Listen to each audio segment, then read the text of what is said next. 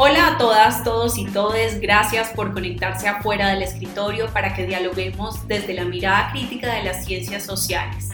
Soy Gabriela Novoa quien les acompaña. El 21 de febrero en Colombia, la Corte Constitucional, con cinco votos a favor y cuatro en contra, despenalizó la interrupción voluntaria del embarazo hasta las 24 semanas de gestación. Esto es un fallo histórico en América Latina dado que en la región únicamente en Argentina, Cuba, Uruguay, Puerto Rico y algunos estados de México se permite la interrupción voluntaria del embarazo. Pero también hay diferencia en el fallo porque en estos países aplica hasta el plazo de las 12 y 14 semanas de gestación. De ese plazo en adelante aplica bajo algunas causales. Importante tener presente que son más de 400 las mujeres que son criminalizadas anualmente por abortar en Colombia, con penas de 16 a los 54 meses de cárcel. El episodio de hoy se titula Un fallo histórico, el logro de una lucha feminista. Para esta revisión y análisis desde las ciencias sociales, en esta oportunidad desde la antropología, nos acompaña María Elvira García, quien es antropóloga de la Universidad del Rosario, especialista en estudios feministas y de género de la Universidad Nacional de Colombia y profesora del Departamento de Antropología de la Facultad de Ciencias Sociales de la Pontificia Universidad Javeriana. María Elvira, es un gusto tenerte en este espacio. ¿Cómo estás? Gabriela, muy bien, muchas gracias. También muchas gracias por esta invitación a que conversemos un poquito, como tú ya lo señalabas, de este fallo histórico que estamos viviendo eh, en este momento en el país. Entonces, primero quisiera preguntarte qué es y en qué consiste la ley de despenalización de la interrupción voluntaria del embarazo en el caso en Colombia. La ley de despenalización de la interrupción voluntaria del embarazo en Colombia consiste en eliminar del Código Penal el delito del aborto hasta la semana 24. Recordemos, muy importante, es muy importante recordar que en el 2006, en la sentencia C-355, se había despenalizado parcialmente el aborto a partir de tres causales, ¿no? Que era cuando la vida de, la mujer, de las mujeres estaba en peligro, la vida psicológica, la integridad física, está en peligro, cuando también existe una grave malformación del feto que haga inviable la vida del feto por fuera del útero y finalmente cuando este embarazo es producto de un acto sexual sin consentimiento. Entonces, básicamente, lo que está haciendo hoy la despenalización de la interrupción voluntaria del embarazo es eliminar estas tres causales hasta las 24 semanas y además, pues, eliminar el delito del aborto. ¿Por qué se dice que este es un fallo histórico? Esto es algo que, es, que hemos visto en los medios de comunicación, que se menciona muchísimo y que implica, que implica este fallo en la historia de nuestro país. Bueno, yo considero que este es un fallo histórico porque definitivamente supone un avance en el reconocimiento de la libertad de autonomía reproductiva de las mujeres y las personas gestantes.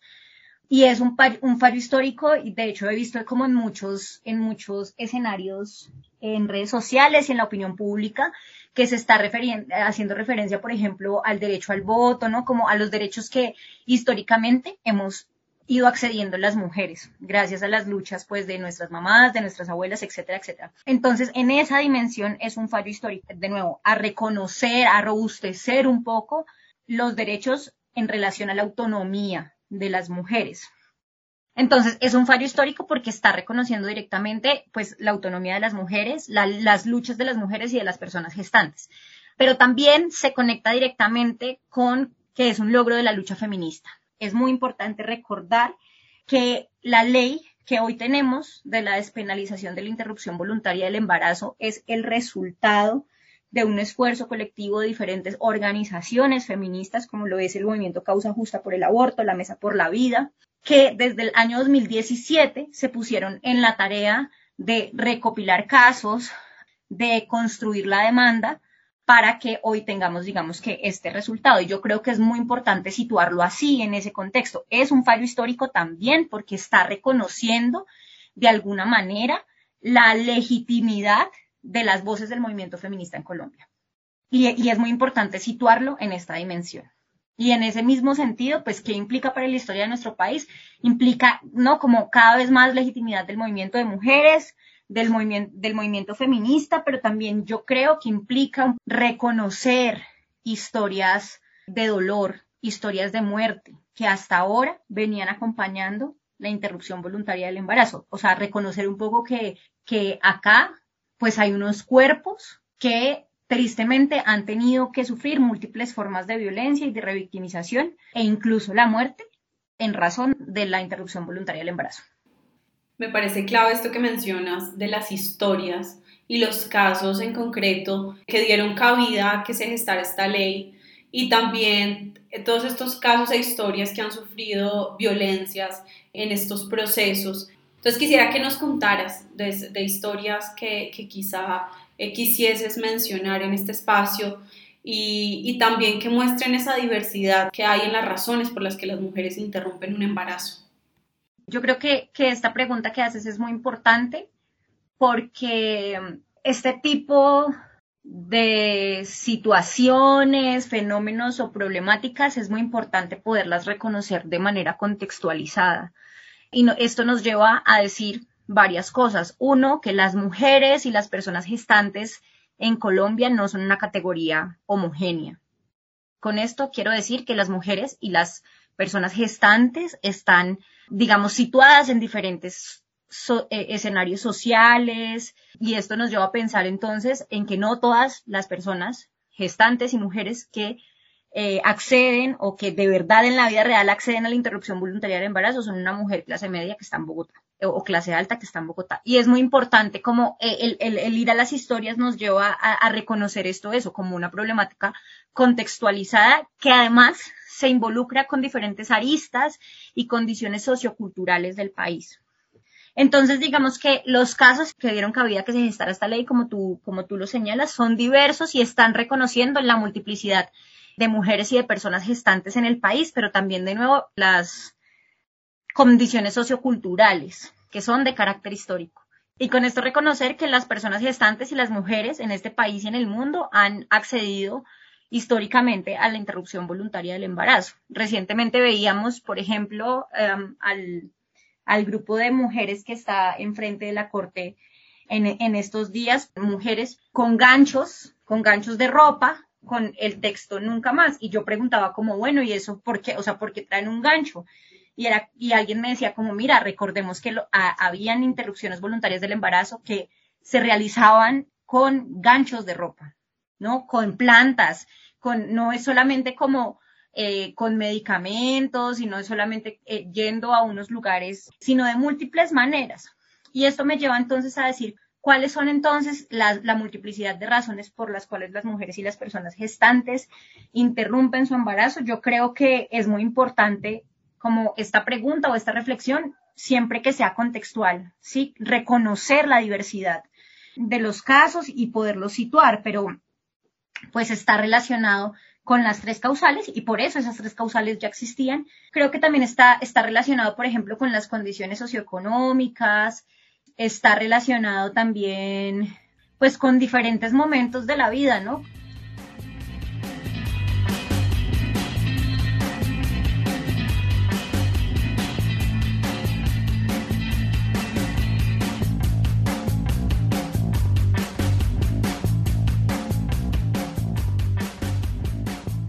sobre estas historias y estos casos, yo creo que hay un, elemento que antes de entrar en detalle en ellas, quisiera señalar, quisiera resaltar que tiene que ver con que estas historias responden pues a casos concretos, a casos concretos reconociendo la multiplicidad de mujeres y de personas gestantes que habitan este país y reconociendo también que este país ha sido, digamos que, construido históricamente a partir de unas condiciones y dinámicas muy complejas que están atravesadas por el conflicto armado, pero también que están atravesadas por el racismo, por unos elementos jerarquizantes de clase muy fuertes, por una, una división del urbano-rural muy, muy fuerte. Entonces creo que estas historias un poco lo que están haciendo e incluso la despenalización de la, de la interrupción voluntaria del embarazo, parte de lo que hace es reconocer esa multiplicidad de historias y de personas gestantes. Tendemos a que eh, por el hecho de pronto de estar, de estar acá en, en, la ciudad, en Bogotá y demás, estamos imaginando como un sujeto particular, estático, homogéneo que es el que o la que, en este caso, va a acceder a la interrupción de, eh, voluntaria del embarazo y pues esto no es así. Entonces, bueno, como que eso es muy importante. Historias, por ejemplo, de mujeres rurales que han sido criminalizadas y llevadas a prisión por interrumpir voluntariamente su embarazo cuando éste ha sido fruto o más bien producto de una violencia sexual en el marco del conflicto armado. Este caso lo recoge mucho antes de esto, pero lo cita o lo retoma más bien Isabel Agatón Santander en el libro Justicia, Género y Derecho para mostrar un poco cómo, pues cómo históricamente también como que el, ha, habido un, sesgo de género allí, como en el acceso a la justicia. Un poco como, ¿por qué retomo este, este trabajo de, de Isabel Agatón? Porque ella acá lo que está, lo que, lo que situaba de este caso particularmente es que esta mujer no tenía cómo mostrar, cómo, cómo constatar que había sido víctima de una violación. En su cuerpo no habían unas marcas concretas que pues, no, como que le permitieran eh, objetivamente a los jueces constatar esto.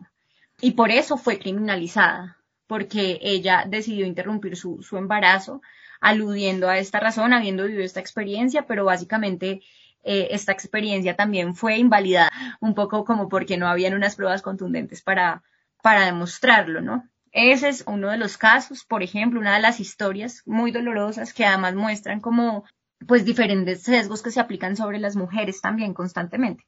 Algún otro caso que sirvió incluso de insumo para, para la corte en la toma de esta decisión que tiene que ver con el embarazo de una mujer. Eso sí, imagínate, Gabriela, una mujer clase media de Bogotá, que a cierta altura de su embarazo le dicen que su embarazo no es viable, que el feto que lleva se va a morir, que no va a poder sobrevivir y pues básicamente ella entonces pues decide acceder a la interrupción voluntaria del embarazo y los diferentes procesos burocráticos de la EPS empiezan a dilatar y a dilatar y a dilatar y a dilatar este procedimiento.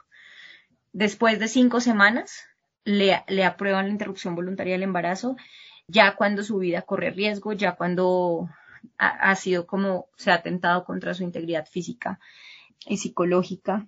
Y de hecho, esta persona, este, este, caso lo leí en El Espectador, lo documentó el espectador y lo documentó el movimiento Causa Justa y esta persona cuenta que cuando le estaban realizando la interrupción voluntaria del embarazo, había junto a ella una muchacha joven, cerca de unos 18, 19 años, que también se había, había accedido a la interrupción voluntaria del embarazo y que se evidenciaba la forma en que las enfermeras, pues nada, la juzgaban, ¿no? Cuando luego de que le hicieron la interrupción voluntaria le mostraron el feto que había salido, como un poco señalándola, ¿no? Como diciendo, mire, mire lo que usted hizo. Y que entre tanto a ella, que era una mujer, ¿no? Como en una edad en donde se supone que ya, ya estaría casada y tal, pues como que a ella sí la consolaban. Y, y, y sí, sí, como que recibía un poco como, como de consuelo por lo que había vivido. Esos son este tipo de historias, digamos, que dieron cabida a que se gestaran esta ley. Sobre todo señalar y subrayar, además del nivel de detalle de las historias que los pueden consultar en, en diferentes escenarios,